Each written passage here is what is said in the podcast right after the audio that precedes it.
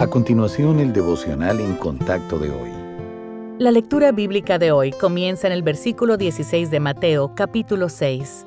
Cristo dice, Cuando ayunéis, no seáis austeros como los hipócritas, porque ellos demudan sus rostros para mostrar a los hombres que ayunan. De cierto os digo que ya tienen su recompensa.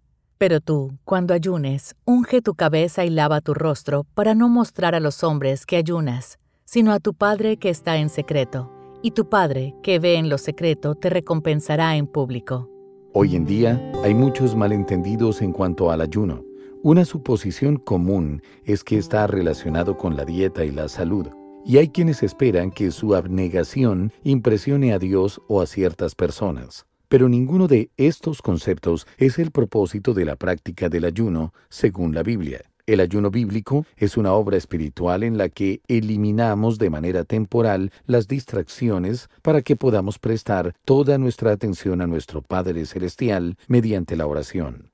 Cuando nos abstenemos de ciertos asuntos, estos comienzan a perder su sentido de importancia y ganamos una mayor conciencia de la presencia de Dios y de sus prioridades. El ayuno puede llevarse a cabo de varias maneras, dejando de comer, eliminando actividades o renunciando al descanso para buscar al Señor. La intención es siempre orar sin distracciones, para que podamos concentrarnos por completo en Él. ¿Ha evitado usted el ayuno porque le parece demasiado difícil? Piense más bien en el gozo que experimentará al tener una comunión más estrecha con nuestro amoroso Padre Celestial. Y luego dé un paso de fe Darle al Señor toda su atención durante un periodo de tiempo puede fortalecer su relación con Él.